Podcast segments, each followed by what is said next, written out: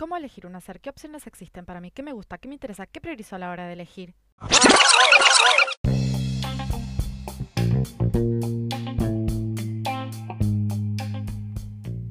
Miren cuántas preguntas nos aparecen cuando proyectamos hacia adelante. Mi nombre es María Florencia Rossi y esto es Pensando un futuro.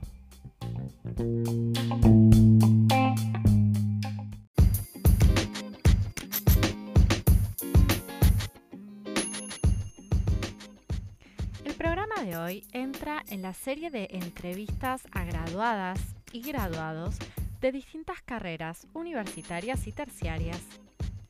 Recuerden que es importante conocer el plan de estudios y la salida laboral a la hora de elegir qué estudiar. Hoy veremos el trayecto de formación profesional de entrenador deportivo, ISDE.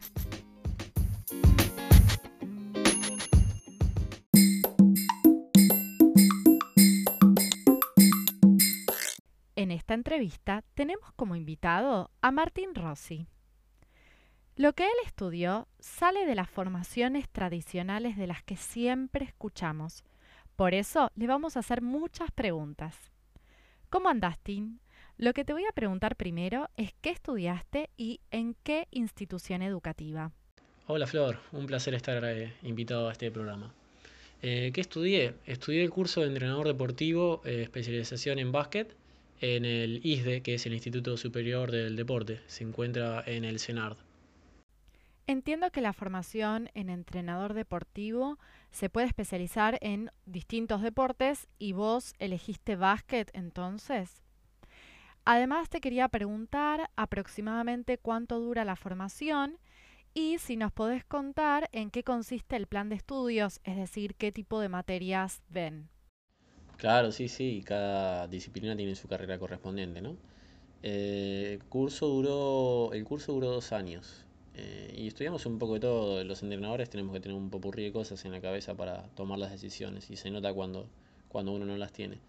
Em, vimos, por ejemplo, relacionándolo con el, tema de la salud, eh, lo que sería, por ejemplo, salud y deporte, que hay algo importante que vimos dentro es lo que sería primeros auxilios, está dentro de esa materia. Em, vimos también preparación física, me parece clave. Eh, Nutrición, doping, eh, son distintas materias, pero yo las pongo una al lado de la otra porque sirven mucho para aconsejar a tus entrenados, con muchos mitos que hay al respecto. Psicología deportiva, eh, que va como del lado del coaching. Psicología evolutiva, que lo relaciono también con otra materia que es pedagogía deportiva. también tuvimos eh, la táctica y la, eh, táctica y la estrategia se vio más, más relacionada con el tema de eh, la materia de entrenamiento 1 y entrenamiento 2. vimos también estadísticas, un poco de todo, la verdad, planificación deportiva, organización de, eventos, organización y gestión de eventos, un, un poco de todo. Muy interesante, la verdad. Ah, bien, súper amplio el programa. ¿Y las materias son puramente teóricas o tienen una parte práctica? Eh, no, sí, sí, obviamente hemos tenido clases prácticas, incluso de primeros auxilios, eh, con la clase de RCP. Em, sí, clases prácticas de, juego, eh, de, didáctica deportiva. hemos tenido que planificar clases, por ejemplo, para que nuestros compañeros las lleven a cabo. es muy divertido. Sí, clases prácticas hubo, hubo un poco de todo. Eh, bastante interesante hasta qué punto se puede llegar a ser prácticos. ¿Y cuáles consideras que fueron los aprendizajes más valiosos que te dejó la cursada en el ISDE? Uf, aprendizajes valiosos. Bueno, hay cosas que valoro mucho, como por ejemplo esto que destaqué primero antes que todo, lo, de, lo del tema de primeros auxilios, porque me da una tranquilidad distinta al momento de encarar la clase sé que si pasa algo estoy, estoy preparado para, reaccionar ante eso. Eh, son un poco también los miedos que tiene cada uno, ¿no? Eh, y otras cosas que valoro, he aprendido tanto de lo que es ética de trabajo, de, de, ver cómo, cómo es el profesionalismo realmente y que, me certificó a mí de que no quería llegar a eso. Eh, hay muchas cosas que son muy valorables dentro de lo que, de lo que se vio en la cursada. Eh, tal vez no cosas que se vieron en la cursada, sino que se, se dejaron ver en ella. ¿Podría señalar algún obstáculo o dificultad a lo largo de la cursada? Eh, dificultades que tuve. Lo puedo relacionar con, el tema de la accesibilidad que tuve hasta allá. Núñez era el curso, me quedaba un poco lejos, medio tras mano. Eh, si bien tenía el, el, bondi directo, bueno, nada, eh, era, lejos. y mm, el tema de. Otro tema que me complicó fue que yo en ese momento estaba entrenando.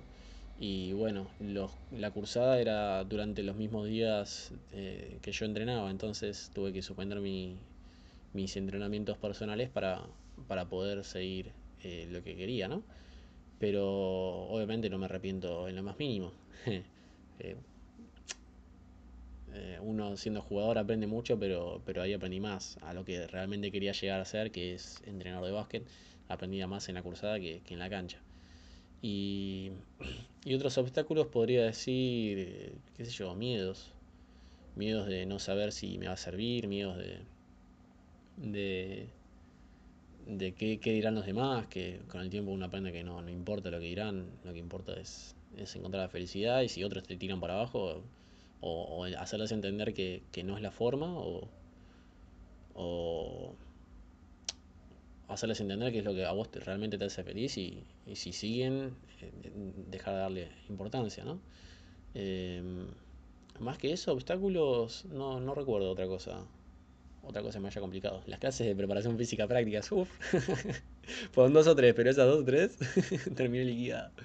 Eh, no, no, fuera de eso, fuera de eso bien. La verdad que eh, no, puedo destacar muchas cosas negativas de la cursada. Bueno, escuchándote ya tengo la pregunta inédita.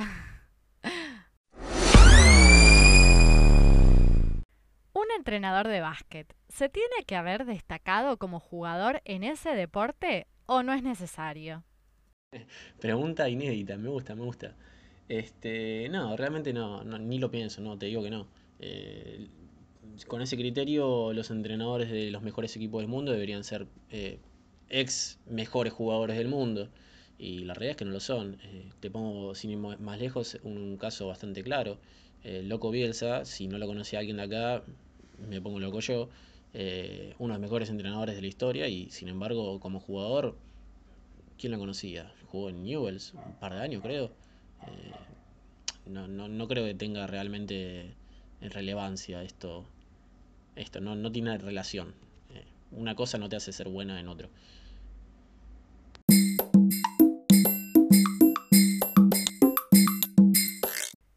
Recomendación le darías a un futuro estudiante de la trayectoria profesional de entrenador deportivo? ¿Alguna recomendación a algún futuro entrenador? Y que sigan formándose. Em, eh, si bien uno cuando, cuando entra acá aprende un montón de cosas, eh, la realidad es que lo que es el tema de la enseñanza nunca, nunca deja de, evolucionar, de ir cambiando y bueno, nada, uno siempre tiene que ir viendo qué es lo que va saliendo nuevo, eh, es, es, una carrera que nunca, nunca termina de estudiarse, digamos.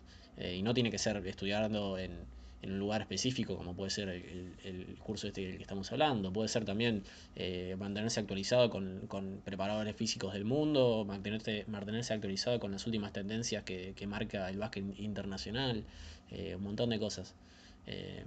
nada, eso, estar, estar dispuesto a, a seguir adquiriendo constantemente cosas nuevas.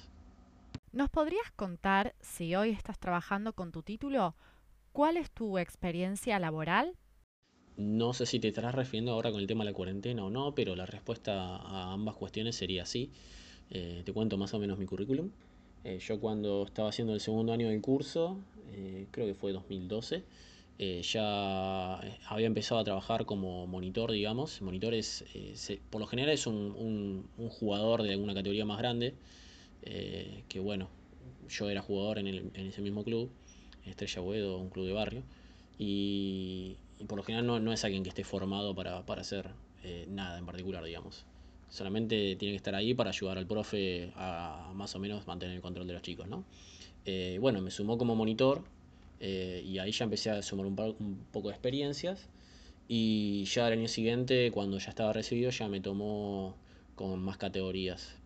Y, nada, eh, muy grato, muy grata la experiencia y con el tiempo me fue dando, me fue delegando cada vez más responsabilidades. Tuve la suerte de que, de que el profe eh, me puso abajo de su ala, me enseñó mucho, esto que yo venía diciendo de, aprender eh, constantemente, me enseñó muchísimo y, nada, me, fue sumando cada vez más responsabilidades y hoy en día soy, soy mucho más de lo que era en ese entonces, eh, solamente porque quise seguir formándome, digamos.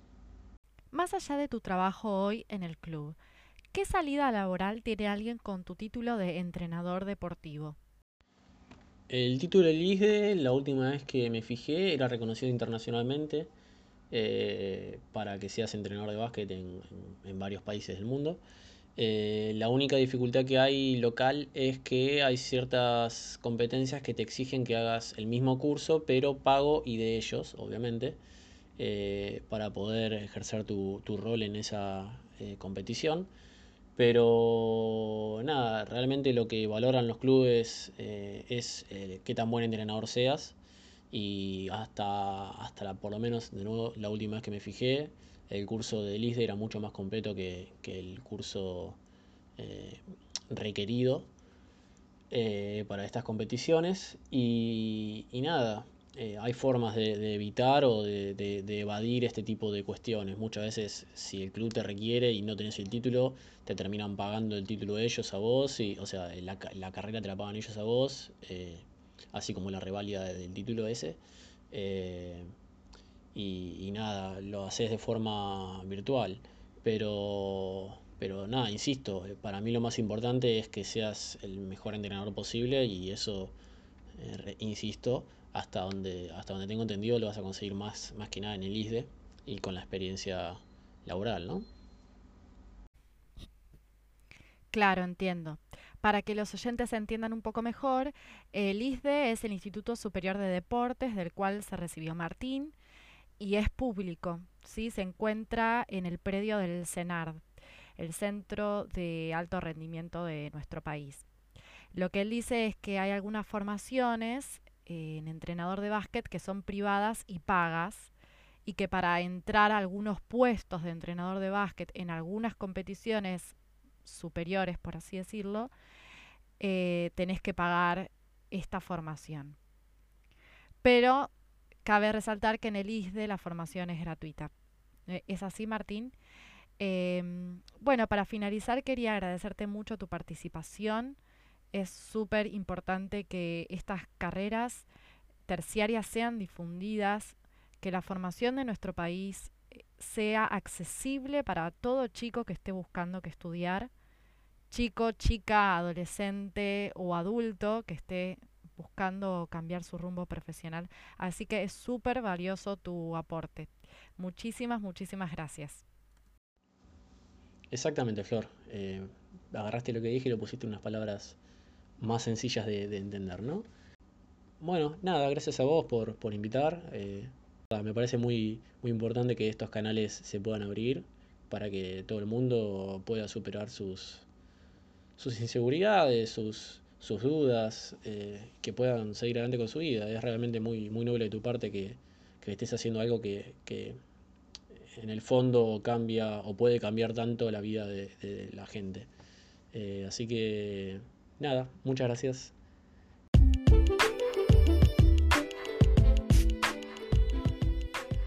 Bueno, hasta acá llegamos por hoy. Los dejo con toda esta información sobre la trayectoria profesional de entrenador deportivo en el ISDE.